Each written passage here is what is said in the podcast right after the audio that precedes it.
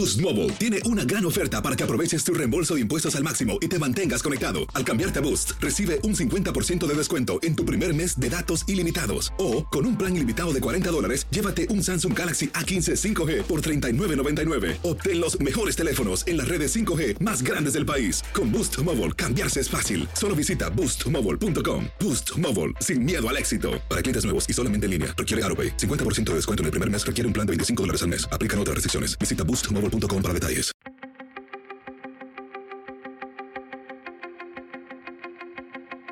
Temas importantes, historias poderosas, voces auténticas. Les habla Jorge Ramos y esto es Contrapoder. Bienvenidos al podcast. Hoy vamos a hablar del líder opositor de Venezuela, Juan Guaidó, y de la dictadura en ese país. Juan Guaidó durante muchos años fue el presidente interino de Venezuela, cuestionando la supuesta legitimidad de Nicolás Maduro.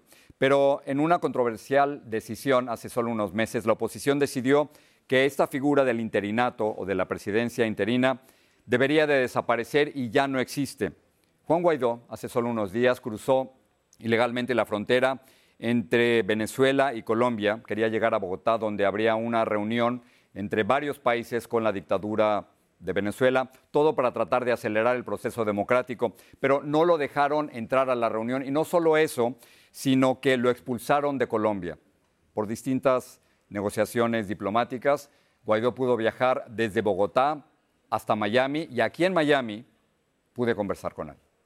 Señor Guaidó, gracias por estar aquí. Jorge, gracias por la invitación. ¿Qué fue lo que pasó? ¿Lo, expulsaron de Colombia? Mira, primero salir eh, perseguido por la dictadura, atravesar la frontera y después sentirte perseguido en un país como Colombia. Básicamente expulsado y amenazado de deportarme y entregarme precisamente a las manos de quien persigue, tortura y que te, por cierto te retuvo a ti durante horas. Tú mismo sabes lo que significa ah, enfrentar a esa dictadura.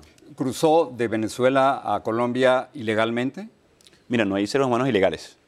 Eh, eh, crucé caminando, como lo hacen millones de venezolanos, con mi documento de identidad. Compré un boleto de Cúcuta a Bogotá para poder llegar precisamente, no a la cumbre, por cierto, sino a las reuniones con las delegaciones que iban a estar presentes para fijar posición con respecto a elecciones libres, a la defensa de los derechos humanos, a la liberación de presos políticos por los venezolanos, en definitiva. Y lamentablemente ahí me amenazaron con ser deportado eh, alegando precisamente que había sido irregular mi paso hacia Colombia. Ahora, usted se encuentra ya aquí en los Estados Unidos, piensa regresar a Venezuela. ¿Hay la intención de, participar en, las elecciones primarias de octubre para escoger un candidato único? Mira, eso es lo que pienso hoy. Evidentemente no le voy a entregar un rehén a la dictadura, que nos quiten la voz. Así que hasta que no sea seguro regresar a Venezuela, vamos a permanecer de gira internacional buscando protección para esa primaria convocada el 22 de octubre y lograr una elección libre que reunifique primero a la oposición venezolana para derrotar a Nicolás Maduro. Pero, o sea, teme que si usted regresa a Venezuela lo, vayan a arrestar. No solamente eso, incluso por mi vida. O sea, teme que si regresa a Venezuela lo van a matar. Sí. E, eso es muy fuerte. Eh, ha pasado.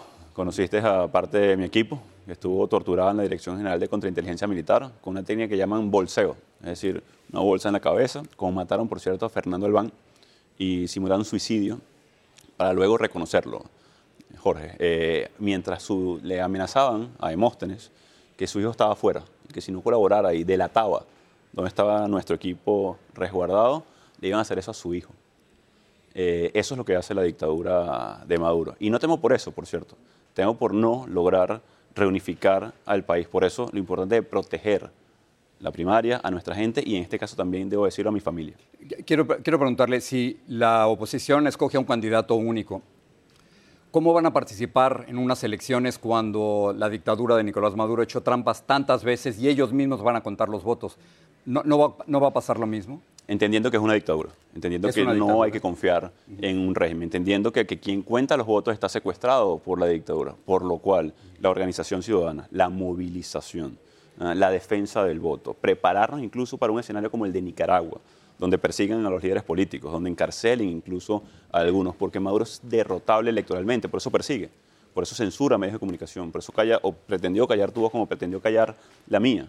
Y no podemos permitirlo. Ese es el reto que tenemos. Y de cara a esa elección presidencial que nos deben desde el 2018, el reto es poder defender los votos que se quiere seguramente robar Maduro porque no los tiene. Pero sería el otro escenario de Nicaragua, el de 1990, cuando pierden los sandinistas. Bueno, que es, la, que es utilizar la elección como mecanismo de organización, de movilización, de desafío al régimen, de búsqueda de apoyo internacional, de reunificación de los factores de oposición. ¿Para qué? Para que un maestro no gane 5 dólares al mes para defender nuestros derechos. Cuando digo mi voto vale, no es porque esté garantizado en Venezuela, es porque tenemos que hacer que valga. Nuestros derechos en Venezuela, Jorge, no están garantizados. Lo más elemental, insisto, un maestro, 5 dólares al mes, por eso los vi caminando desde Cúcuta hasta Bogotá.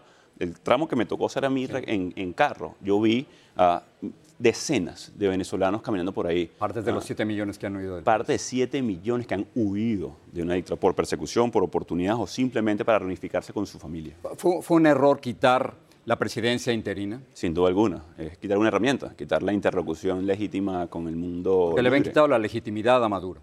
Sin duda. había desnudado a la dictadura de Maduro y le limitaba muchas cosas a nivel internacional. La herramienta de la presión internacional con la presidencia interina era una interlocución legítima del pueblo. Pero por eso dicen que la oposición está tan dividida. Usted quería la presidencia interina, otros no.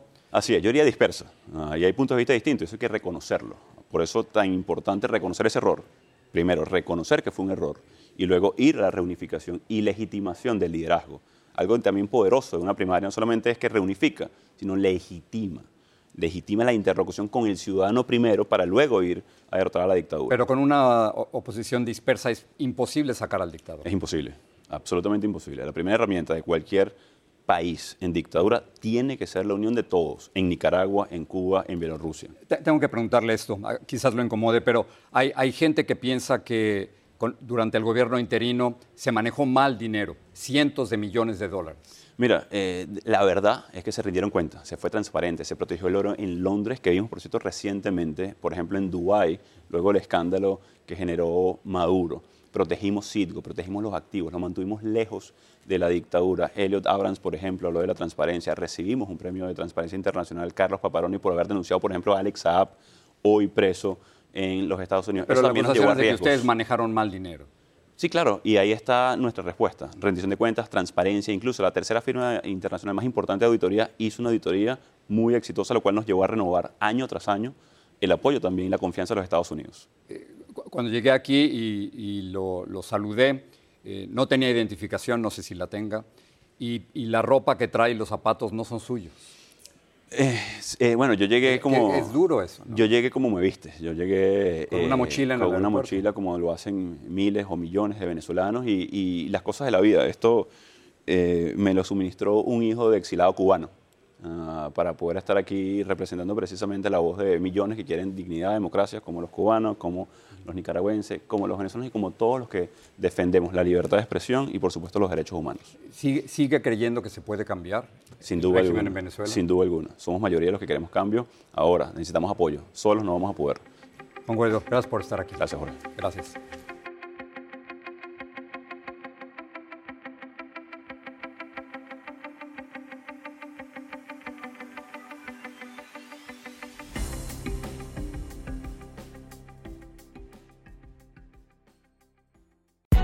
Hay gente a la que le encanta el McCrispy y hay gente que nunca ha probado el McCrispy.